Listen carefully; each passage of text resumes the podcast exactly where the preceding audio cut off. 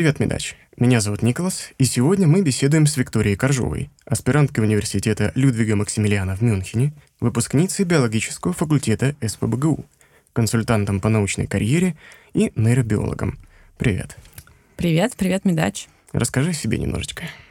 Ну, ты уже значительную часть важной информации рассказал. Я закончила бакалавриат и магистратуру биофака СПБГУ по специальностям генетика и физиология. И после этого я поехала учиться в Мюнхенский университет Людвига Максимилина э, и делаю сейчас там PhD по neuroscience, точнее, по нейробиологии, если более узко говорить, и занимаюсь изучением болезни Альцгеймера. О, отлично. А почему именно нейробиология на своем пути была выбрана? Um, потому что это очень интересно. Мне кажется, большинство ученых э, очень сложно, плохо может объяснить, почему они занимаются той или иной темой. А, обычно в процессе обучения естественным образом складывается интерес. Какие-то лекции более интересны, чем другие. Какие-то темы больше зажигают а, сердце, и тогда люди в эту сторону идут. Ну вот у меня как-то так получилось. То есть, когда я пришла в университет, я хотела заниматься больше генетикой, молекулярной биологией, поэтому пошла на кафедру генетики. А, и стала там я заниматься в научной работе а, прионами и амилоидными белками. Как раз-таки амилоид бета, который является белком, характерным для болезни Альцгеймера, тоже является амилоидом и прионные заболевания, заболевания нервной системы. И хотя в бакалавриате я изучала их с точки зрения молекулярной биологии больше, я много читала статьи, читала про то, что в мозгу происходит. Я стала думать, блин, мозг это очень интересно. Да. Эм, также, Самый загадочный да. орган вообще. Ну, я думаю, Многие некоторые считают. тоже поспорят. я думаю, что все органы интересные, но тут вот как у каждого какой-то свой есть э, склонность к тому или иному. И да, в результате, когда я хотела магистратуру, уже планировала, то я хотела заниматься больше чем-то нейробиологическим. А, и начала работать в лабе, где мы занимались изучением болезни Паркинсона, и мы работали уже на крысах, и там я смотрела именно уже на то, что происходит в мозгу. А, и пошла на кафедру физиологии учиться, тоже больше, ближе к как раз теме ну, нейробиологической, да, ближе, чем молекулярная генетика, больше на таком более высоком уровне. А было еще сказано, что ты являешься консультантом по научной карьере. Вот э, есть сайт у тебя, да, мы видели все. И почему именно был открыт сайт, и зачем вообще помогать молодым ученым? Такой альтруизм. Вот. А, началось, эта история началась с того, что я когда-то, еще будучи в бакалавриате, узнала, что есть такие программы, э, по которым студенты могут поехать на летнюю стажировку на два месяца в какой-нибудь зарубежный вуз и там поработать над научным проектом. Я подумала, блин, это вообще офигенно. Наверняка меня не возьмут, а, и вообще не надо пытаться даже, но это было слишком круто, и я не могла про это забыть. Поэтому где-то год я страдала и мучилась, и думала, как же это замечательно. И я даже знала одну девочку, которая ездила, но я думала, блин, ну эта девочка была крутая, а я как бы кто такая. А, и все-таки а, потом я пересилила свой страх и стала пытаться подавать заявки. И первый год это было неуспешно, но я поехала на конференцию. Хотя им пала некую длительную стажировку, поехала на конференцию в Швейцарию, uh-huh. которая была студенческая, организована студентами. И, соответственно, я познакомилась с там большим количеством зарубежных студентов.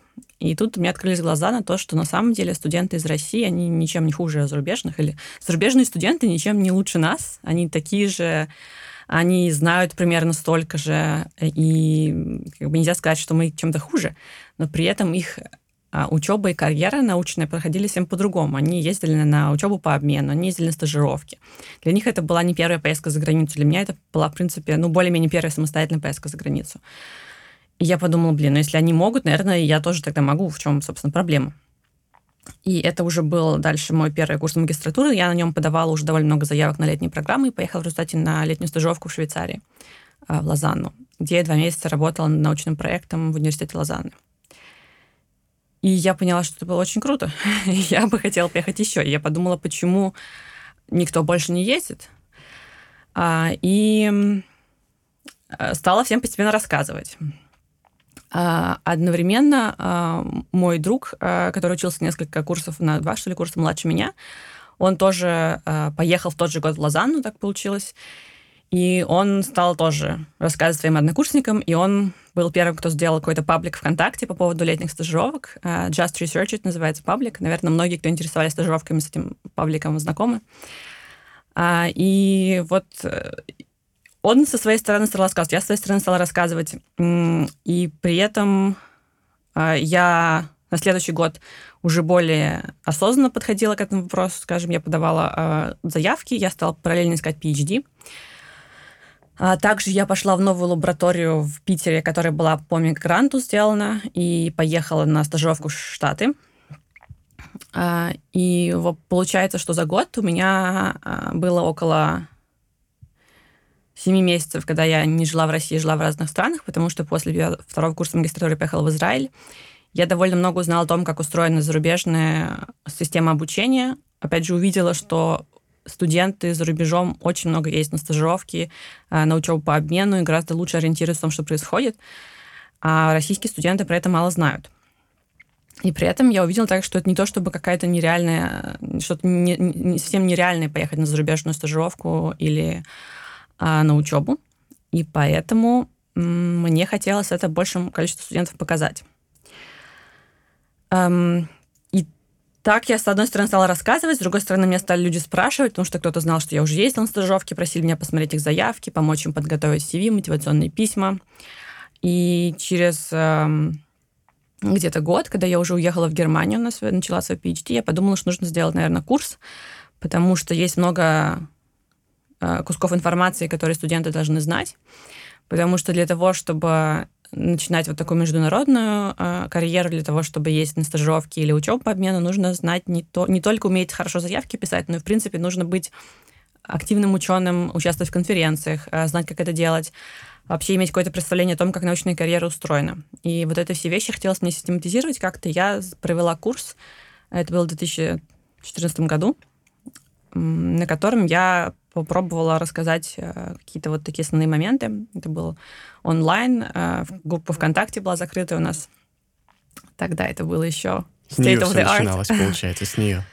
Да, эм, и у меня был человек, наверное, 10 или 15 на курсе. Курс был бесплатный, и я просто написала на своей страничке ВКонтакте, что вот я хочу провести такой курс, кто хочет. И какие-то люди, которых я не знала, записались, которые про меня от кого-то, наверное, услышали. Кто-то делал перепост. Эм, и вот это был первый заход от моего курса. Он тогда назывался «Чему биологов в университете не учат».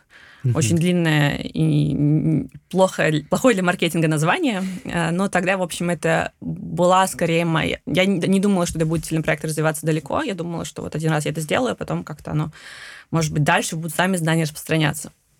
А можно поподробнее, чему да. именно не учат в университетах молодых ученых? Не только нейробиологов, ну, вообще. Чему именно их не учат? Их почти не учат тем, что на английском называется soft skills. Это все навыки, которые сложно измерить, эм, и это не научные знания, которые можно измерить, например, с помощью тестов, с помощью того, знаешь ты тот факт или не знаешь, а это умение делать презентации, научные и ненаучные тоже, умение про себя рассказывать, выступать, э, умение писать те же заявки, которые, например, э, мотивационное письмо можно научиться его писать лучше, но это то, что сложно измерить, как, как хорошо ты пишешь или нет. Естественно, поэтому тоже относится к группе soft skills. Вот всем этим soft skills, а, которые имеют также большое значение, или как сказать, эм, эти soft skills имеют э, много общего с маркетингом, э, с продажами. Э, этому совсем не учат э, ученых. Не только, конечно, биологов, вообще, естественно, научных э, специальностях не учат, потому что э, я не знаю почему. Потому что раньше наука была устроена по-другому, а сейчас она да, устроена, соответственно, так, что нам нужно гораздо больше soft skills знать и уметь, чем раньше. А чем именно твой курс может им помочь? А курс мы может им помочь тем, что он, собственно, этому их учит. Эм, в результате, как я вот рассказала, первый курс я провела в 2014 году. Э, с тех пор курс э, я повторяла уже много раз. Э, недавно завершился седьмой поток этого курса он обновлялся и расширялся, сейчас он достаточно имеет такую уже понятную, четкую форму, я бы сказала. В нем есть три части. Первая часть посвящена научной карьере в целом, э, как научная карьера строится в России и в зарубежных странах, какие есть ступени, что над каждой ступенью от ученого ожидается, как переходит с одной ступени на другую, какова вероятность перехода, потому что чем дальше, на самом деле, мы продвигаемся по академической карьере, тем меньше у вас шансов действительно продвинуться дальше. И а больше вам нужно задуматься о том, что, может быть, пришло время из академической науки уходить и искать какую-то другую работу научную. А, и вот этому посвящена первая часть, потому что я думаю, что вообще для того, чтобы как-то осмысленно изучать те же soft skills, вам нужно понимать, зачем вы это делаете, почему вам то, то или иное важно. Вторая часть посвящена зарубежному образованию и зарубежным стажировкам, и мы там разбираемся вообще, какие есть возможности для этого у студентов, а, как вот поехать на летние школы, например, как поступать на следующую ступень образования за рубеж, если студентам это интересно, и как готовить заявки для таких программ, как писать мотивационные письма, CV, рекомендательные письма, как готовиться к интервью. И третья часть посвящена конференциям, потому что это тоже очень важная часть жизни любого ученого. И тут важно, как знать вообще про конференции, какие они бывают, как выбирать конференции, в которых стоит участвовать.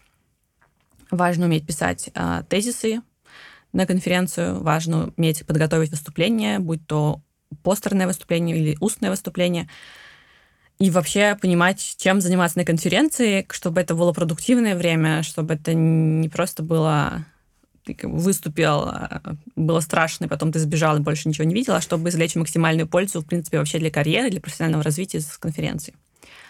Вот э, это три части, которые составляют мой курс, соответственно, всему этому студенты учатся. Есть ли еще какие-то вещи, которые помогут успешно построить научную карьеру? Или это самое главное?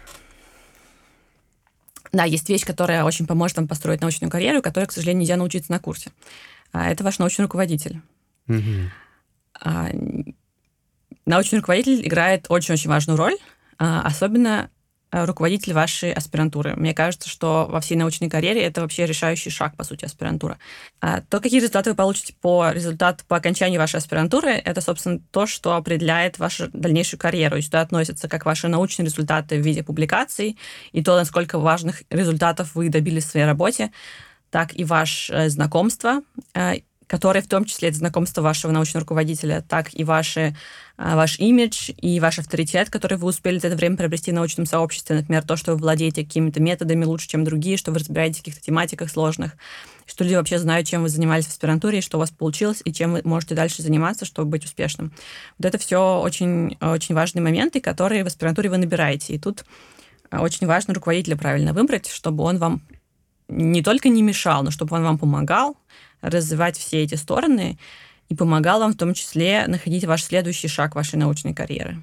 Да, безусловно, это очень важно, конечно же. И, наверное, тоже важно разработать правильно дизайн научного проекта. Как вот это правильно сделать? Какие подводные камни в разработке дизайна? Ну, во-первых, все-таки вам нужно будет хорошего руководителя выбрать. И хороший руководитель в том числе вас научит делать правильный дизайн, который имеет свою специфику в разных научных областях. И тут я могу сказать только в общих словах, какие есть общие принципы. Э, но дальше ваш руководитель должен быть специалистом в той области, в которой вы работаете. Или он, если не специалист полностью, потому что, может быть, вы работаете, например, на стыке двух каких-то областей, то он должен также иметь какого-то коллаборатора, который поможет вам вторую часть, или там две вторые части, вторую и третью часть, да, эм, запланировать хорошо. И, собственно, я бы сказала, что подводные камни — это как раз-таки, если вы планируете проект, а, не очень хорошо представляя себе те методы, которые вы будете работать, ту область, где вы будете работать, то у вас большой шанс сделать очень нереалистичный план. Поэтому а, если вашим руководителем не является человек, который во всем сам разбирается хорошо из того, что вы будете делать, то вам нужно найти обязательно специалистов, которые разбираются, с ними посоветоваться. Ну, а в общем и целом научное исследование планировать, э, как бы если... В общем, говорить, это довольно просто, да, вы находите научный вопрос, который еще никто не объяснил, при этом вам нужно пытаться найти какой-то баланс между тем, чтобы выбрать вопрос, который вот, которым никто еще не занимается, чтобы у вас не было конкурентов, но и тем, чтобы этот вопрос не был слишком далеко от тех знаний, которые у нас сейчас есть, потому что это должен быть все еще вопрос, который можно, на который можно найти ответ. А, вы ставите вопрос, вы думаете, окей, какие нужно сделать эксперименты, и очень важно контроль, да, для того, чтобы убедиться, что ваши эксперименты правильно были оценены и поставлены. А, для того, чтобы ответить на этот вопрос, дальше вы делаете эксперименты, анализируете данные, делаете выводы. А, вот, в принципе, сама логика научного эксперимента, она не такая сложная. И мне кажется, действительно важно, что, о чем важно помнить, и где могут вас под, поджидать какие-то сложности, это если вы запланируете не очень реалистичные вещи, потому что вы не были специалистом и вы не посоветовались со специалистом. Многие студенты на начальных курсах очень хотят заниматься наукой. Кого-то устраивает практика в плане уборок помещений, если мы говорим о медиках, а кого-то нет. И можно ли серьезно заниматься наукой в университете на ранних курсах? Конечно, можно. Так, Это уже хорошо. Это уже хорошо. Что для этого нужно сделать? Для этого вам нужно найти хорошую лабораторию, которая будет э, с адекватными людьми, которые понимают, э, что студенты э, заинтересованные — это ценные сотрудники, несмотря на то, что они мало умеют. Потому что, в принципе, человек, который поступил на, естественно, научную специальность, все-таки достаточно умный человек, он должен сдать курс, э, сложные достаточно экзамены. И если он мотивирован и готов работать, и у него есть какие-то навыки тайм-менеджмента, то довольно быстро он сможет освоить многие э, методики, которые в лаборатории делают, и сможет что-то делать полезное. Я бы сказала, что в общем и целом, если честно, в большинстве лабораторий методы, которыми работают люди, они не очень сложные. Особенно если мы говорим про молекулярную биологию или вот какие-то там биохимические методы. По сути, это аккуратность, э, аккуратное э, умение аккуратно делать расчеты, которые на самом деле несложные, да, это даже не приготовление каких-нибудь буферных растворов, а какие-то очень достаточно простые расчеты, как правило. И вам просто нужно аккуратно раскапывать, там, переливать из одной пробирки в другую.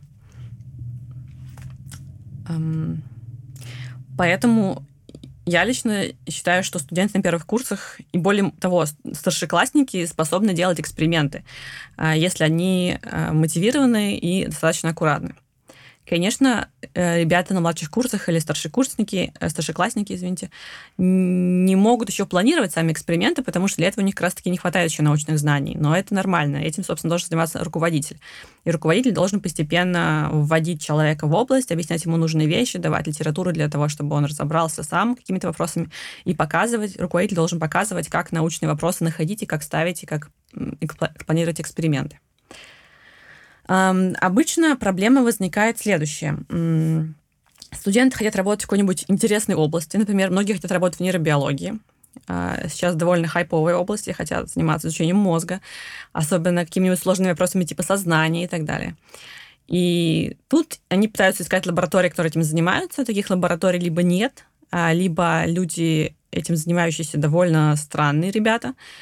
И они идут в эти места, и там либо занимаются какой-то профанацией, э, тем, что называется симбурде, симуляция бурной деятельности, либо оставляют мои пробирки, говоря, что у нас все слишком сложно. Эм, ну, и это просто неадекватный подход к студентам, на мой взгляд. И я бы не советовала такие места идти. И, к сожалению, в некоторых областях хороших лабораторий в России нет. И тут придется с этим смириться. И пока вы студент, э, выбирайте из того, что есть. То есть искать какой-то компромисс между тем, что вам бы очень хотелось сделать, и тем, что доступно на хорошем уровне. И все-таки хороший уровень лаборатории для вас, как для студентов, это решающий момент. Вам нужно научиться делать методы, те, которые доступны хорошо. Вам нужно научиться общим принципам научной работы, как вообще работает лаборатория, как ставить эксперименты, как планировать их, как правильно заносить все это в лабораторный журнал. Это то, к чему вам нужно стремиться. Нейробиологией займетесь позже, когда у вас уже будет багаж, э, когда вы сможете выбирать из лабораторий всего мира, а не только из лабораторий, которые доступны у вас э, в вашем вузе да, или в вашем городе. Тогда вот выберите то, что вам больше всего интересно. Если им недоступно в своем городе, то, в принципе, они могут тоже поехать в Швейцарию или Америку, получается? А, да, Вопрос, когда, да, смотри, проблема или как бы неудобство российских вузов состоит в том, что у нас не практикуются, как правило, а, зарубежные дипломные проекты. В Европе, например, это практикуется. То есть вполне нормально, что студент учится там, в Германии а, в магистратуре, и он едет делать дипломный проект во Францию, например. Угу. Потому что он нашел там интересную лабораторию, он договорился, что его там примут, его принимают, и он там работает, делает дипломный проект. А в России такого почти нет, хотя в некоторых вузах так делают, и, в принципе, если студенты чувствуют в себе силы и знают, что в целом руководство в ВУЗе или руководство на факультете достаточно гибкое и готово пойти навстречу, возможно, стоит обсудить такие варианты. А препятствием может быть то, что в России, как правило, работа над дипломным проектом совмещается параллельно существует с учебой, в то время как, например, в Германии студенты заканчивают всю учебу, и, только, и у них потом есть полгода, чтобы делать дипломный проект. Им не нужно в это время учиться. Тогда, соответственно, легче уехать в другую страну. Но также и в России можно найти какие-то варианты. А когда вы закончили вуз, то, в принципе, перед вами открыты все почти пути. Вы можете поехать в ту страну, где занимаются той темой, которой вы хотите. Ну что ж, с молодыми учеными мы разобрались, так называемыми младшими курсами. Но что же такое молодой ученый? Вот все говорят, молодой ученый, молодой ученый, а э, людям, которые уже в достаточно зрелом возрасте хотят заниматься научной деятельностью, что им вообще сделать? Какие могут быть перспективы здесь для перехода из клинической практики именно вот в научную деятельность?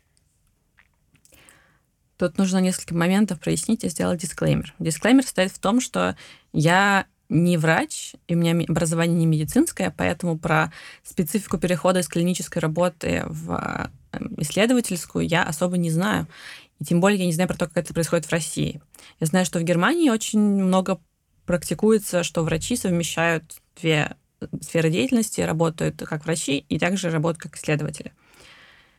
И это, как правило, они начинают делать довольно рано, когда они заканчивают медицинский университет, да, получают свою степень, начинают работать и находят позицию, которая совмещает в себе то и другое. Эм... Теперь то, что нужно прояснить. Что такое зрелый возраст? Я тоже не знаю. Кто такие молодые ученые, не знаю. Как бы молодыми учеными в разных странах считаются разные. Обычно это некая формальная... Когда я говорю про молодых ученых, я имею в виду прежде всего студентов и, может быть, аспирантов. А, и это моя таргетная аудитория, то, с кем я обычно работаю на курсах, с кем я работаю на личных консультациях, потому что это те люди, у которых действительно все впереди, и на жизнь которых я могу действительно повлиять своими советами, потому что я могу сейчас подсказать. А, при этом а, по каким-нибудь документам, которые сопровождают грант для молодых ученых, есть какие-то более конкретные сроки. Обычно это там типа 35 лет, обычно это где-то граница во многих а, грантах. А за рубежом это тоже нередко так, хотя за рубежом границы формальные на гранты чаще связаны с моментом окончания PhD. Типа у вас там, вы можете подавать на, на некоторые гранты для молодых ученых в течение пяти или шести лет после того, как вы закончили PhD. Теперь что делать тем, кто решил заниматься научной деятельностью в более зрелом возрасте? Э, ну, давайте условно представим, что речь идет о людях, которые закончили вуз э, года там 2-3 назад, может, 5 лет назад э, по какой-нибудь не очень связанной с э, наукой специальности, или они хотят заниматься наукой не в той специальности, в которой они занимались. А, и последние вот эти вот 3-5 лет они занимались не наукой, а где-то работали в коммерческом секторе. Вот они хотят пойти в науку. Э, что им делать? Ну, во-первых, хорошенько нужно подумать, потому что, честно говоря, многие люди хотят заниматься наукой, потому что они читали научно-популярные книги, и там было очень здорово рассказано, как вот ученые что-нибудь открыли, и это было весело, они все радовались. Но это не имеет почти никакого отношения к повседневной жизни ученого. Обычно то, что изложено на пяти страницах научно-популярной книге, это 20 лет работы коллектива из там, 50 или больше ученых. И их ежедневная деятельность состояла из того, что они занимались очень скучными вещами, приходили так же, как офисные сотрудники каждый день на работу. Может быть, у них был более гибкий график, но, по сути, это мало что меняло. Они приходили на работу, делали скучные эксперименты, писали скучные протоколы, и это была большая часть их дня. А, может быть, там один час в день, если им повезло, у них а, пришелся сегодня на какой-то интересный семинар, где они обсуждали новости науки. В остальное время они занимались довольно скучными вещами. И это момент, который очень важно понимать, если вы хотите заниматься научной деятельностью, не тешьте себя иллюзией, что это жизнь, наполненная радостью, эйфорией, и все там совершенно по-другому, не то, что у вас в офисе. А если это вас не пугает, и вы по-прежнему думаете, что это здорово, самый лучший способ попробовать найти... Во-первых, два есть важных момента. Первое – это пообщаться поближе с людьми, которые на какой деятельностью занимаются, их пораспрашивать все-таки, чем они каждый день занимаются, чем стоит их работа. А, какие они вопросы исследуют, как они это делают, что попросить, можно ли прийти, посмотреть, как они занимаются работой вот ежедневно, чтобы лучше представить, что это такое, на что вы хотите пойти. Второе, попробовать поискать какую-то стажировку. И многие удивляются, но на самом деле это не такая нереальная вещь. И многие лаборатории готовы принять человека, который хочет поработать бесплатно, в том числе взрослого, потому что взрослые люди во многом, они имеют преимущество по сравнению со студентами, потому что они более организованные, у них больше понимания, с чем они что-то хотят делать, а, они лучше свое время планируют и вообще во многом, может быть, быстрее обучаются даже. Поэтому самое лучшее было найти какую-то стажировку, где вы сможете попробовать сами себя в роли исследователя, опять же, подумать, насколько вам это нравится, насколько вы хотите глубже в это погружаться, прежде чем делать какие-то более решительные шаги, типа смены работы или там получения второго высшего образования. То есть основные преимущества у них есть, у взрослых, тех, кто хочет заниматься наукой. В принципе, мысль, ой, да я уже столько занимаюсь этой клинической деятельностью, что у меня эта наука, она не совсем справедлива, потому что у них есть все шансы, они могут попробовать, и все может получиться, это реально. Да, но вот следующий момент такой, когда люди обычно спрашивают меня об этом, они спрашивают, могу ли я построить научную карьеру? Или какие у меня шансы на успех? И тут мой встречный вопрос, что вы подразумеваете под научной карьерой или как вы видите свой успех научный? И это тоже вопрос, который вам нужно хорошенько обдумать, прежде чем делать какие-то очень решительные изменения. Как вы видите свою жизнь через 5 или 10 лет? Чем вы хотите заниматься? Есть ли возможность вообще вот такое, этим заниматься, чем вы хотите? Например, как я рассказывала вчера на лекции в МГУ, э, есть э, большая разница между Россией и не Россией. В России много постоянных позиций в науке, э, где вы можете получить ставку и работать в институте научном годами и годами. За рубежом таких позиций очень мало, и люди промежуточных стадий э, научной карьеры, они в основном имеют краткосрочные контракты. И постоянные контракты имеют профессора и небольшое количество научных сотрудников, которых примерно столько же, сколько профессоров. Ну, условно, на одного профессора такой вот один научный сотрудник приходится с постоянным контрактом, а остальных контракт ограниченный. И если вы начинаете свою карьеру, когда вам 40 лет, вы хотите уходить в, эм, в академическую науку, и хотите, например, уехать за границу, хотите ли вы работать в ближайшие там, 5 лет на коротких контрактах по 2-3 года? И что будет дальше? Тоже неоднозначно. А, при этом, если вы остаетесь в России, будете ли вы довольны тем, что вы вот, да, у вас есть ставка в институте, вы работаете научным каким-то проектом, но при этом вы знаете, что уровень науки, который вы делаете, он не соответствует общемировому. А, вы знаете, что ваша лаборатория не публикует статьи на английском языке. Вы знаете, что ваши сотрудники не ездят на международные конференции. У вас нет никаких коллабораций с зарубежными коллегами. А, для, для вас это будет состоявшаяся научная карьера или нет? Тут шансов мало, конечно, кажется. Прям ни коллаборации, ни языка, ничего. А, ну, да, но это вопрос, я бы сказала, личный. Я, честно говоря, не хочу людей осуждать. Если для кого-то это или как сказать, для меня это был бы плохой вариант. Я бы на такой не согласилась, и поэтому в том числе я не осталась в России на PhD, потому что в моей области занимать не было хороших лабораторий. Ну, да. Um, но кого-то устраивает такая жизнь, кому-то нравится делать вот эксперименты каждый день, uh, ему не так принципиально, чтобы эти, про эти эксперименты в ближайшие там, годы узнали зарубежные коллеги. Они надеются, что когда-то это вырастет во что-то большее, может быть, когда-то это внесет какой-то вклад в общечеловеческие здания, и их это устраивает. Если это кого-то устраивает, то замечательно. В общем, главное, чтобы люди были довольны и счастливы. В принципе, как цель любой специальности, профессии, чего-либо не было, да? А, чтобы были счастливы. Да, я считаю, люди должны заниматься тем, что их делает э, довольными жизнью, конечно. А насчет языков, вот э, в Швейцарию, в Америку, неужели одного английского хватает?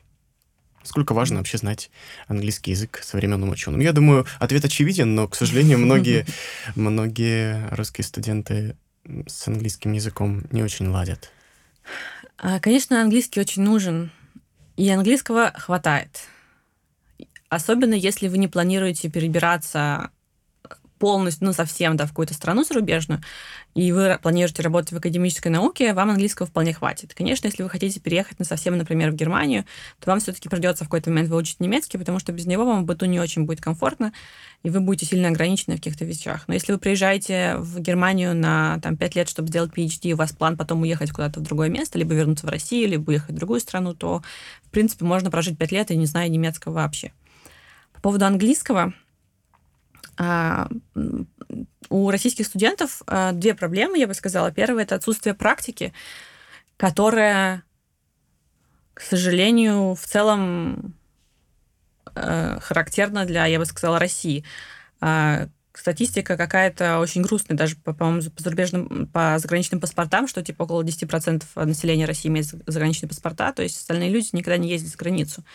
И, собственно, поэтому у людей практики нет, потому что а где практиковаться? Если ты внутри России находишься, то это очень сложно. Конечно, ты можешь ходить на какие-нибудь разговорные клубы, а, можешь смотреть фильмы на английском, это лучше, чем ничего, но все-таки это недостаток. И почему, например, а, школьники в Германии хорошо говорят на немецком, это потому что они еще в школе ездят а, на учебу по обмену, они ездят в какие-нибудь международные лагеря летние, они ездят просто с родителями за границу, и они там так или иначе общаются на английском, у них есть практика. И практики российских студентов мало, и поэтому у них есть вторая проблема. Они чувствуют себя очень неуверенно. И зачастую из э, моей, моей, моей практики, того, что я наблюдаю, у российских студентов не такой уж плохой английский. Они вполне могут объясниться, могут сказать то, что они хотят, могут рассказать про свою научную работу, и это уже достаточный уровень для того, чтобы переезжать за границу и начинать работать. А, так как у вас мало возможностей для практики, не ждите, что ваш английский когда-то станет каким-то замечательным и будете свободно говорить, потому что этого не произойдет без того, чтобы вы говорили на нем каждый день. Под лежачий камень вода не течет, говорят. Вот тут практика, поэтому важна. Да, я бы не сказала, что это абсолютно подходит. Но хорошо. А, да, и при этом а, у многих студентов реально достаточный уровень языка для того, чтобы начать. И первое время будет тяжело, и мне было тяжело, хотя я бы сказала, что у меня был английский выше среднего, когда я уезжала с границы, у меня был английский класс английским уклоном в школе. Я ездила на э, языковое обучение в Великобританию на месяц еще в школьные годы, и у меня был как бы какой-то уровень английского чуть повыше среднего, но все равно, когда я переехала, мне было тяжело. Точнее, даже не когда я переехала, когда я первый раз поехала на летнюю стажировку вот в Швейцарию на два месяца. Первую неделю мне было очень тяжко. У меня просто голова разрывалась, потому что нужно было все время говорить на английском. А, слова не приходили в голову, хотя я как бы их знала в теории, но не могла их вспомнить. А, надо было все время сосредоточенно слушать других людей, у которых тоже разные акценты, разная скорость говорить. Но потом ты втягиваешься, и нормально становится. И это то, что я слышу от э, моих э, выпускников моих курсов или моих клиентов. Они, конечно, всегда очень волнуются, когда они первый раз едут за границу на какой-то длительный срок или на интервью. Но, как правило, они говорят, все было не так страшно, как на самом деле мне казалось. И я вполне могу себя объяснить э, на английском. А теперь мы поговорим о международных проектах и стажировках. Почему же международные стажировки это важно? Потому что наука это мировое мероприятие. Наука не существует в рамках какой-то страны. Наука обязательно существует как коллаборация, обмен знаниями, информацией, умениями, мнениями между учеными всего мирового сообщества. И поэтому вы не можете считаться полноправным членом этого сообщества, пока вы в нем полноценно не участвуете, пока вы не публикуете статьи на английском, которые все могут прочитать, пока вы не представляете свои данные на международных конференциях, опять же, на английском, где все могут их услышать и обсудить. И для этого как раз-таки очень важно будет иметь контакты с зарубежными учеными, которые начинают студенты получать на ранних уже этапах своего профессионального развития, как э, студенты, которые есть на стажировке. И вот это такое глобальное представление о стажировках с точки зрения того, что вы получаете как ученый. Вы начинаете свою профессиональную карьеру международную. Если смотреть в таком более практическом уровне, что студенту дает э, стажировка, это тоже много всего такого, что уже прямо сейчас полезно. Это ваши знания и умения, вы что-то новое узнаете, научитесь делать новые методы, которые вы раньше, возможно, никогда не делали. Можете поработать, опять же, в области, в которой, возможно, в, в России пока нет возможности поработать. Вы можете узнать про нее больше и подумать, хотите ли вы там дальше этим заниматься. А, вы получаете возможность найти место, куда вы дальше поедете, продолжать свою учебу или научную карьеру. Может быть, место для магистратуры или для аспирантуры или для постдока. Ну, и я бы сказала, что это для такого личностного роста, ужасное словосочетание, но все-таки для личностного вашего роста это тоже большое а, мероприятие, потому что вы расширяете границы своих знаний, а, получаете тот опыт, который невозможно получить, пока вы находитесь в своей родной стране. А, знакомитесь с людьми из других стран, других культур, и это очень обогащает, конечно, ваше сознание, ваше представление о том, как вообще мир э, существует, что какие есть возможности, и стимулирует ваш мозг к тому, чтобы что-то новое придумывать. Виктория, скажи, пожалуйста, а что такое летние школы? Летние школы — это много всего разного на самом деле. И регулярно наступает путаница, потому что, когда я говорю про летние школы, я прежде всего говорю про летние школы со стажировками. И это такие программы на величину 2-3 месяца. Но есть летние школы и короткие, и это летние школы типа научных школ. И это обычно программы на там, 2, 3, 5, может быть, неделю, 2-3-5 а, дней или, может быть, неделю. А, когда студенты не столько работают руками, делают какую-то практику, сколько они обучаются, они ходят на лекции, они ходят на какие-то воркшопы, на семинары, и это обучающие программы. Так вот, и то, и другое может называться летними школами, поэтому не нужно их путать. Прежде всего, смотрите на длительность, да, и на содержание. Когда я говорю про летние школы, то я говорю прежде всего про летние школы с стажировками, потому что, как мне кажется, это самое интересное, потому что поучиться вы, скорее всего, успели в университете, а вот получить зарубежную практику и практику работы в какой-то новой области именно летние школы вам позволяют. А, это программы, которые устраивают а, различные зарубежные университеты и научные институты. А, программы длятся по 2-3 месяца, позволяют студентам из разных стран поработать в лаборатории над проектами практическими, да, и получить таким образом практически лабораторный опыт. А как найти нужную школу? Нужную стажировку? Ну, смотря что вам нужно. Если интересует, в принципе, возможность поехать на стажировку за рубежом, и не так принципиальна тематика, я бы искала просто, какие вообще есть такие программы. И, к счастью, сейчас довольно легко сделать, потому что есть большой-большой список, который я собрала вместе э, с создателем паблика Just Research, это Олегом. Э, точнее сказать, он собрал первый список, я потом его расширяла и обновляла регулярно. Его можно найти, на него ссылку можно найти в моем паблике. Либо ВКонтакте, либо в Фейсбуке. И в моем Телеграм-канале тоже висит ссылка на это. И там изложено большое количество программ по разным специальностям, естественно, научным, а, которые, многие из них как раз летние школы, некоторые из этих программ не являются формально летними школами, потому что у них нет а, ограничений по сроку, и не можно начинать в любой момент, в принципе, стажировки. А, и если у вас вот нет какого-то очень жесткого, каких-то жестких критериев, я вам советую не иметь таких жестких критериев, когда вы только начинаете свою научную карьеру. А, ищите любой опыт, который вам вас расширит ваши знания и возможности, потом уже будете более узко выбирать. А, берете, подаете заявки на все школы, куда вы подходите по правильным критериям, и вас куда-то возьмут, скорее всего. Окей, допустим, вот мы нашли уже какую-то школу, и что требуется, чтобы вот туда э, пойти стажироваться? Какой пакет документов, например, необходим? Стандартный пакет документов — это форма заявки, которую вы заполняете на сайте обычно, и там базовая информация о вас. Это CV, ваше научное резюме, где изложена информация о вашем образовании, о вашем исследовательском опыте, если он у вас есть, и о каких-то ваших дополнительных активностях. Это мотивационное письмо, в котором вы объясняете, почему вы хотите поехать на летнюю школу, на эту стажировку, а, чем она будет полезна вам для вашей дальнейшей карьеры и почему вы человек, которого стоит взять, почему вы хорошо справитесь. А, и также обычно нужны рекомендательные письма. Как правило, их два, иногда бывает три письма. Рекомендательные письма — это письма, характеризующие вас, которые пишут какие-то более старшие по отношению к вам люди. Это, как правило, ваш научный руководитель, может быть, какие-то преподаватели, а, ведущие каких-то семинарских занятий, может быть, куратор в университете. Вот такие вот а, люди старшие. А но не ваша стажи... мама. А, но не ваша мама, да? Нет. Понятно. как в школе уже не прокатит. Нет. Так, если стажировка платная, как туда попасть бесплатно? Есть ли способы? Начнем с того, что платных стажировок в академической науке обычно нет. Угу.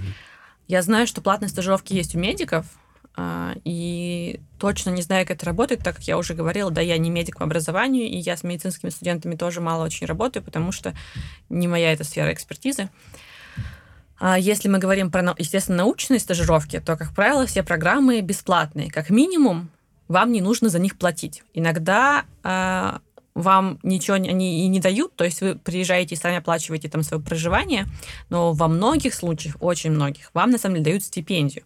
То есть вам оплачивают перелет, вам оплачивают проживание, дают стипендию на жизнь, и вам платить ничего не нужно. Единственное, что вам нужно сделать, да, это пройти конкурс, а, по которому вас примут на одно из этих оплачиваемых мест.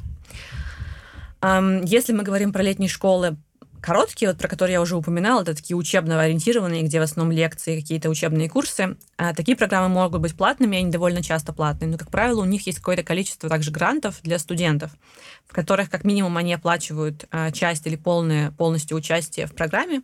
Иногда также у них есть дополнительные деньги, которые покрывают вашу, допустим, поездку туда а, и ваше проживание там. И тогда вы тоже подаете заявку на эту стипендию или на этот грант, и если вы выиграете, то вам оплатят э, участие. А что делать, если ты попадаешься на две такие школы, и нужно выбрать между ними? Они различаются по длительности, по особенности организации, может быть, по отчетам, по наличию их. Как выбрать? Зависит от того, какие у вас личные критерии, не то чтобы есть какой-то универсальный способ. Скажу честно, такие случаи не, не очень часто, но случаются, честно говоря. И тоже, вот, может быть, ободряющая инфо... новость для вас, ребята. Я знаю реально больше, чем одного российского студента, которых брали на несколько а, программ международных, и им приходилось выбирать, куда им поехать. И, как правило, они выбирали либо потому, какой вуз казался им более привлекательным, где они, например, планировали в будущем учиться, а, либо по проектам научным, потому что если вас приглашают на стажировку, то вам говорят, окей, вас приглашаем в такую-то лабораторию на таким-то проектом работать, или у такого-то профессора. И тогда вы можете посмотреть, какой проект вам кажется более интересным, привлекательным, или более подходит к тому карьерному пути, который вы для себя выбрали. Ну и, может быть, какие-то по бонусам, если программа отличается, тоже, в принципе, почему бы поэтому не выбрать, да, если в одной программе вас оплачивают, вам оплачивают все, там, проживание и перелет, а в другой вам перелет нужно платить самому, то для кого-то это даже, в принципе, уже ну, будет решающим, потому что у многих студентов нет денег на перелет, и это тоже понятно вполне ситуация. Так. Следующий вопрос. Что делать, если в том месте, где учишься, возможность получить опыт хоть сколько-нибудь приличной научной деятельности часто стремится вот к нулю? И она же требуется на стажировку, но стремится к нулю. Что делать в таком случае? Правда стоит в том, что для того, чтобы поехать на зарубежную стажировку, вам не обязательно нужен исследовательский опыт. Ага. Более того, я знаю, такая инсайдерская информация, что есть программы, которые предпочитают людей без исследовательского опыта. И в том числе предпочитают, например, брать э, медицинских студентов, у которых по умолчанию нет исследовательского опыта. Ну, как, как в России, так и за рубежом, как правило, студенты-медики не работают в лаборатории, ну или это скорее исключение. Или, по крайней мере, они этого не делают на младших курсах. Есть программы, которые таких студентов любят брать. Поэтому, в принципе, само по себе это не является проблемой. А если, в принципе, вопрос стоит в том, что я хочу заниматься исследованиями, но я в таком, например, городе учусь, где почти никаких исследований нет, да, что делать? А, тогда, ну, во-первых, ищите возможности или стажировок как можно раньше, я думаю, стоит этим заняться.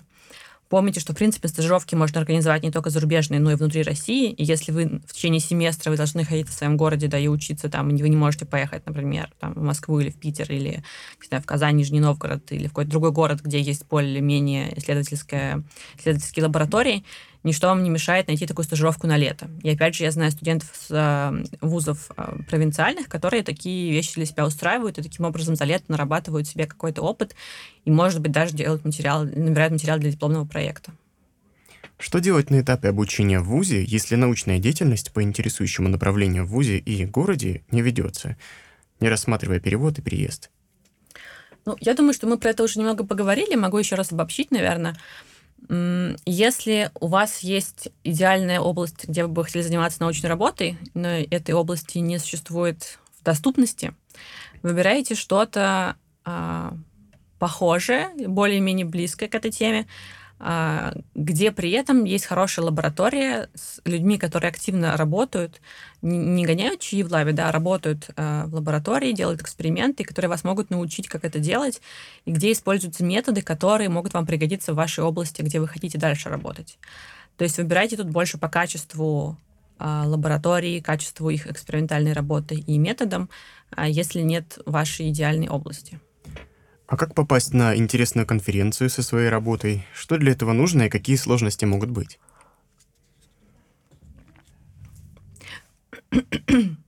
Сначала придется понять, что такое ну, интересная конференция. Я не уверена, что имеется в виду в этом вопросе. А, но, в принципе, попасть на конференцию не то чтобы какая-то нереальная сложность. И в основном сложность, с которой сталкиваются, мне кажется, российские студенты или молодые ученые, это финансы, да, потому что участие в конференции обычно стоит денег, а поездка на конференцию стоит денег, проживание там в том городе, где она проходит, стоит денег. А, и здесь есть э, к минимум два пути. Один — это получить грант, который может давать либо сама конференция, либо какое-то сообщество, потому что некоторые профессиональные научные сообщества дают гранты, travel-гранты для молодых ученых для того, чтобы поехать на конференцию. Потому что, да, они понимают, что у многих молодых ученых нет своего финансирования, они зависят от финансирования своего заведующего лабораторией. И заведующий лаборатории может быть э, не в восторге от того, что ученый молодой хочет куда-то ехать и считает, что слишком рано. И поэтому у многих научных сообществ и у многих конференций, особенно крупных международных, есть гранты для молодых ученых. На них можно подать. И если вас э, примут э, на конференцию и дадут вам грант, то вот вы поедете. А вторая возможность, конечно, чтобы у вашей лаборатории были деньги какие-то. а, и это деньги, как правило, грантовые, либо у вашего профессора, вашего заведующего лаборатории есть грант исследовательский, который в том числе подразумевает финансирование поездок, либо есть а, разные гранты для молодых ученых, они обычно довольно небольшие, но это также могут быть ваши деньги, которые вы можете потратить на поездки на конференции. В остальном, на конференциях везде, как правило, достаточно низкий порог вхождения, то есть вам не нужны какие-то супер результаты, более того, иногда достаточно каких-то предварительных результатов для того, чтобы подать заявку на конференцию. И вам важно написать хорош, хорошие тезисы для того, чтобы они были понятны, а, отправить, да, и, скорее всего, большой вероятностью вас все равно возьмут, особенно если вы готовы заплатить э, взнос за конференцию. Какие существуют основные препятствия для академической мобильности? Это же и есть оно, в принципе, да, академическая мобильность, когда человек едет за рубеж, на конференцию, на стажировку, и вот они были перечислены. Может, еще есть какие-то? Возможности или препятствия? Препятствия именно.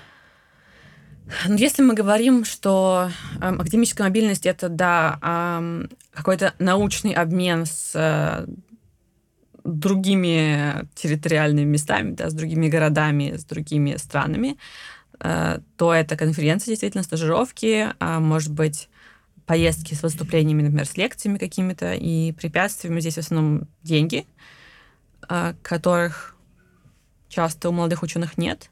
Но я бы сказала, что это меньшая проблема, чем та, которую я хочу сказать вторая. Вторая — это а, научные руководители и университеты, и вузы, где люди учатся. К сожалению, во многих случаях научные руководители не поддерживают стремление молодых ученых куда-то ехать. А вузы также не поддерживают стремление своих студентов куда-то поехать, получить новый опыт. И они хорошо, если просто не поддерживают. В худшем случае они ставят палки в колеса, и это все очень-очень-очень грустно, как мне кажется, потому что, а, во-первых, это разрушает отношения между студентом и вузом, например, или студентом научным руководителем, потому что никакой сотрудник не захочет поддерживать и продолжать продуктивные отношения с тем, кто не хочет ему помогать, а кто ему тем более мешает. А во-вторых, таким образом а, руководители и вузы затрудняют профессиональное развитие своих выпускников, которыми они могли бы вообще-то гордиться и могли бы говорить, а, вот этот Нобелевский лауреат закончил наш университет, но если они не дают этому потенциальному Нобелевскому лауреату развиваться, то, конечно, Нобелевской премии, скорее всего, не будет. Угу, тормозят процесс так, конечно. Да, и тут ведь очень важно, мне кажется, молодым ученым очень важно осознать, что когда люди получают Нобелевскую премию, они довольно старые обычно, да, им 60, 70 лет, это нормально. Но свои открытия они сделали совершенно в другом возрасте. Открытия они делали, когда им было 25, 30, 35, может быть, 40 лет. Посмотрите, почитайте биографии Нобелевских лауреатов, вы это очень явно увидите. А почему так долго? Почему такое большое временное? Ну, э, это потому что Нобелевский комитет так работает, и вообще просто много очень ученых. Но мой сейчас э, сентимент был не в этом, а в том, что вы, ребята, молодые ученые, находитесь в том возрасте, когда вы наиболее продуктивны, когда у вас больше всего идей, то время, когда вы можете сделать действительно какие-то важные открытия. И это то время, которое вы не можете себе позволить разменивать на какую-то ерунду. Вы должны стремиться работать в наиболее хорошем месте в вашей области, работать самыми новыми методами, которые доступны иметь доступ к профессионалам, с которыми вы можете обсудить свои исследования, свои результаты, свои сложности. И не слушайте тех, кто говорит вам, что вы еще слишком маленький, вы мало знаете. Во-первых, это, скорее всего, неправда, а во-вторых, ну, знаете по по, по, по ходу, да, и если вы будете себя ограничивать, то вы потратите все свое вот это продуктивное время, а, ваши, где, где ваши когнитивные способности максимальные, на какие-то бессмысленные совершенно вещи, и это неправильно. А, ну вот, и, к сожалению, именно вот это зачастую тормозит а, академическую мобильность молодых ученых. Отсутствие поддержки. Потому что, я сказала, финансовые вопросы решаются. Я понимаю, что наша страна не всегда может а, дать ученым столько денег, сколько хотелось бы. И не будем вообще туда идти, да, почему это так происходит. Там много всяких проблем. Но для этого э, в других странах, да, или в международных таких фондах есть способ поддержки молодых ученых. Э, гранты на поездки, гранты на стажировки. И для того, чтобы им воспользоваться, по сути, нужно просто подать заявку осмысленную. И многие этого не делают просто потому, что они боятся и потому, что их, э, им говорят, что они, чтобы они этого не делали. Бояться не стоит. Нельзя размениваться по мелочам. Нужно в самом продуктивном возрасте работать над своим будущим, правильно? Правильно, и работать над своим настоящим, потому что продуктивный возраст, вот он и есть. И вот сейчас да. нужно заниматься чем-то интересным. Да. А возможно ли привести научные звания к какому-то единому стандарту, чтобы не приходилось при переезде подтверждать или кого-то убеждать? Мы к этому вообще идем? Я не знаю, кто мы в этом вопросе. Я бы сказала, что это не какая-то глобальная проблема, если честно. По крайней мере, у меня нет ощущения, что это глобальная проблема. Конечно, вам, как правило, нужны какие-то документы, чтобы подтвердить э, свой диплом, чтобы подтвердить свое там звание кандидата наук или что-то такое. И это работает в обе стороны. Когда вы уезжаете из России за границу, когда вы возвращаетесь из-за границы в Россию, то же самое. Эм, но я бы не сказала, что это супер масштабная проблема. Это существует также для кучи других вопросов, например, а, для, не знаю, признания брака, например. Если вы заключали брак в одной стране, то приехав в другую страну, если вы хотите, чтобы ваш брак признавали действенным, вам нужно тоже какие-то документы собрать для этого, предоставить и так далее. Вот это пока государство существует как отдельные независимые организации, а, ну, будет вот такой вот э, необходимость бюрократических вопросов. Внутри Евросоюза таких, например, проблем меньше, да, но если мы выезжаем из-за пределы Евросоюза, то, опять же, это происходит. Идем ли мы, как ученые, к этому, не знаю. Я думаю, что для ученых это в целом не какая-то приоритетная задача, это вопрос все-таки государственного контроля и государственной бюрократии, и, э, и это не самая большая проблема, если честно. Теперь вопрос о правильной коммуникации с иностранными коллегами. Как успешно участвовать в международном проекте? Ключевое слово коммуникация. Угу. Должна быть коммуникация. Открытая, прямая, понятная, структурированная. И мне кажется, вот, в общем-то, и все секреты вообще работы с кем угодно, в том числе с зарубежными коллегами. Эм, наверное, сложность обычно, как вообще найти каких-то зарубежных коллег, как устроить какой-то коллаборативный проект. Я бы сказала в целом, что это не забота молодых ученых, а забота более старших руководителей, потому что, как правило, какие-то большие масштабные проекты, а, в которых подразумевается коллаборация между странами, должны инициироваться руководителями лабораторий, и они в том числе должны заниматься вопросами финансирования, получения грантов на эти вот совместные проекты. И когда у вас есть какой-то коллаборативный проект, вам нужно еще на берегу да, обсудить все условия, как что будет развиваться, как кто будет работать, когда, где. А, и очень важно обсудить также output, то есть выход из этого проекта. Если у вас будут публикации, заранее договориться о том, кто будет в каком порядке соавторах. Конечно, скорее всего, что-то произойдет, какие-то изменения в процессе, но нужно начинать с того, чтобы у вас уже была какая-то договоренность, которую вы потом корректируете для того, чтобы вы не оказались в конце проекта с вопросом теперь, кто в каком порядке будет в авторах статьи, и не начались какие-то жаркие споры по этому поводу. А, в принципе, а, коммуникации между людьми внутри России и между людьми, с Россией, которые находятся в разных странах, не является, мне кажется, глобально разные. На разном языке проходят, но принципы те же самые, да, будьте конкретные, договаривайтесь, записывайте, фиксируйте важную информацию и не теряйте ее. Виктория, а теперь, пожалуйста, дай несколько советов тем, кто нас слушает. С чего начать научную карьеру медику или биологу? Начать нужно с того, чтобы найти хорошую лабораторию и начать там работать. Я бы сказала, что, конечно, очень тоже важно интересоваться наукой, а, узнавать, что в науке сейчас интересного, но это стоит делать, наверное, параллельно. И не бойтесь выбрать лабораторию, которая э, вы не уверены, что вы останетесь там на года и года. Вполне нормально, если вы решите через два года или, я не знаю, даже через год, что эта тема все-таки вам не очень нравится, и вы хотите уйти на другую тему, это вполне нормально. Но чем вы раньше начнете работать в научной лаборатории настоящей, тем быстрее вы начнете ориентироваться вообще в тем, в том, что происходит, и начнете лучше понимать, что вам нравится. При этом имейте в виду, что вы можете выбирать лабораторию вы не обязаны прийти в лабораторное интервью, если вас согласились взять, сразу соглашаться. Вы можете взять время на подумать и сходить несколько лабораторных интервью и выбирать то, что вам больше всего понравилось. Не, понравилось не только исходя из тематики, но и из того, какие там люди, э, чем они там занимаются, насколько вам понравилось общаться с руководителем в вашем будущем. А, так что выбирайте. Да? Я вообще, когда ко мне приходят ребята с вопросом, вот, я хочу найти лабораторию, я говорю, берете ищите все институты в Москве, если мы говорим про Москву, да, которые в более-менее вашей тематике работают, выписываешь себе все лаборатории, которые там есть, смотришь, что у них на сайте написано, есть ли у них публикации, сколько там человек, какую информацию ты можешь собрать, выбираешь те, которые из этого кажутся наиболее интересными. Пробуешь найти, может быть, каких-то знакомых или знакомых знакомых, которые там работают, поспрашивать про эти лаборатории, и пишешь заведующим лаборатории, просишь к ним, э, просишься к ним попасть, да, и приходишь на собеседование, общаешься, и вот потом уже решаешь, какая лаборатория действительно понравилась, наиболее интересная, и при этом будет полезная для профессионального развития. А какие полезные ресурсы по международной коммуникации и стажировкам ты можешь назвать? Посоветовать Там слушателям. слово коммуникация? Да, вопрос звучит полезные ресурсы по международной коммуникации и стажировкам. Так, э, я еще раз переспрошу. Давай. А не топают что-то. Хорошо. А какие полезные ресурсы по международной коммуникации и стажировкам ты можешь посоветовать нашим слушателям? Google. Google знает все, и это не шутка. А если говорить про какие-то ресурсы, которые уже предоставляют вам более-менее конкретные советы или списки, конечно, я рекомендую мой паблик, и, наверное, даже больше, если мы говорим именно про стажировки, рекомендую мой гайд по летним школам.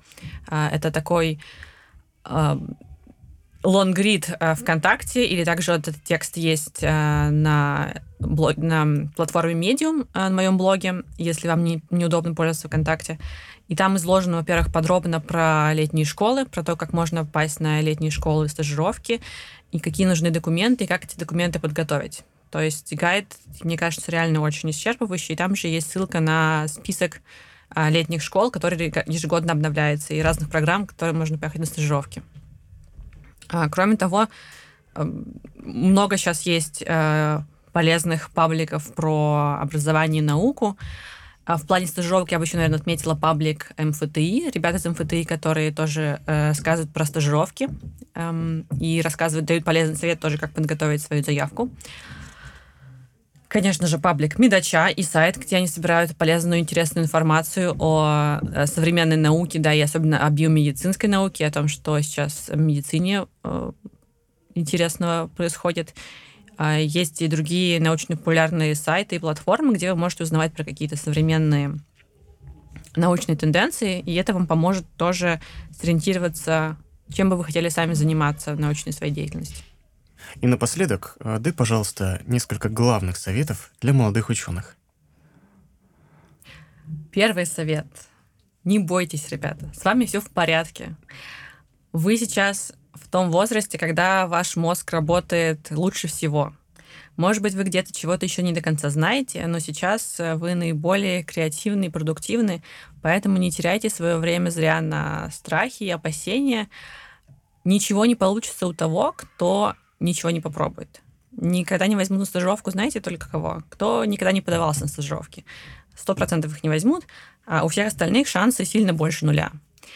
Поэтому, если вам интересно поехать э, поработать за границей, если вы хотите продолжить свое образование за границей, хотите что-то попробовать новое, пробуйте, и с большой вероятностью у вас что-то получится. И чем больше вы усилий предоставите, даже чем больше вы попробуете, чем больше вероятность, что у вас что-то получится.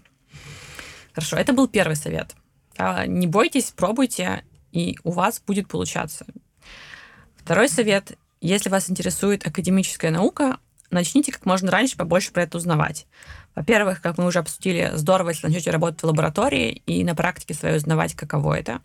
Во-вторых, общайтесь с действующими учеными, общайтесь со старшекурсниками, общайтесь с аспирантами, с вашими преподавателями, спрашивайте у них, чем они занимаются, как это, что, по их мнению, важно для научной карьеры. Да? Uh, take it with a grain of salt, то есть uh, оценивайте это критически. Не всегда все советы будут uh, действительно хорошими, но когда вы будете собирать больше мнений, вы начнет кристаллизовываться какая-то картина мира и какие-то вещи, которые действительно важны. И вот чем вы больше узнаете про то, как академическая наука работает, что в ней есть, э, тем лучше вы сможете сориентироваться, подходит ли это вам и чем вам лучше заниматься. Это второй совет. И третий совет. Если вы не уверены, что академическая наука вам подходит, попробуйте что-то еще и не воспринимайте это как какой-то fail. Эм, если вы решите, что академия не для вас, а вам хочется работать в коммерческом секторе, или, может быть, и не коммерческом, но в каком-то другом секторе около научном, это тоже замечательно. Как мы уже говорили, да, главное, чтобы работа вам приносила удовольствие, радость, чтобы вам хотелось туда идти утром, и вы были довольны тем, что вы сделали за день вечером. Поэтому Не слушайте людей, которые говорят, что наука это единственное достойное занятие, и вот э, как бы те, кто ушел, они просто были недостаточно умны, это все ерунда. Многие умные люди занимаются совсем не научными исследованиями, да, избитые примеры вам в помощь, Илон Маск и так далее. А, Илон Маск, как вы знаете, бросил свой PhD в самом начале, буквально чуть ли не через месяц после того, как он его начал. И я уверена, что никто с вами, из вас не будет сомневаться, что он человек, который делает то, что ему нравится, и зарабатывает при этом вполне себе приличные деньги, да. Поэтому, если вы не уверены, не бойтесь пробовать что-то, что вы еще не делали, ищите то, что вам нравится, и возможно, что это окажется не в академической науке, а в другом секторе, и там также могут быть востребованы ваши научные знания, ваше научное образование при этом. Если вам это нравится, это замечательно. И да, то, что вот мне вчера сказали после лекции, что люди, людей удивило, я, наверное, поэтому здесь сейчас тоже это повторю, а, у вас есть возможность на время уйти из академической науки и вернуться. Вы вполне можете сделать перерыв, так, gap year, да, между магистратурой, например, и аспирантурой. Если вы не уверены, стоит ли идти в аспирантуру, идите поработайте годик-два и подумайте, действительно ли вы хотите заниматься дальше академической наукой, или это может быть что-то не для вас. Если через два года вы решите, что вы хотите быть снова в академии, это все еще возможно. Вы не потеряли время, а вы не забыли все еще свои навыки и знания, и это вполне без особых сложностей вы сможете сделать. Спасибо большое, Виктория. Это была очень интересная беседа, и я уверен, что с этим согласятся наши слушатели.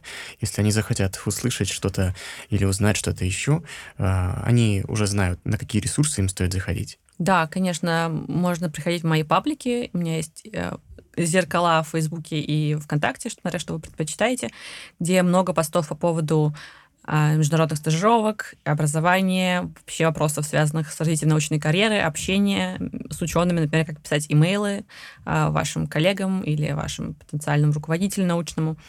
А, у меня есть блог на медиуме, где собираются также более длинные посты, в том числе гайд по летним школам. И я думаю, что мы попробуем добавить к этому подкасту ссылки прямые на этот гайд, потому что, наверное, многим будет под него интересно посмотреть. У меня есть и YouTube-канал, где периодически рассказываю ответы на разные сложные вопросы, например, что делать, если у вас а, плохой профессор, или что делать, если вы решили, что пора бросать аспирантуру. И я всегда рада новым вопросам, потому что мне интересно рассказывать э, то, что вам интересно, да, поэтому не стесняйтесь написать мне также в личку, задать какие-то вопросы, и я постараюсь про них более подробно рассказать в каком-то из своих материалов. Отлично. Большое спасибо. И вам спасибо.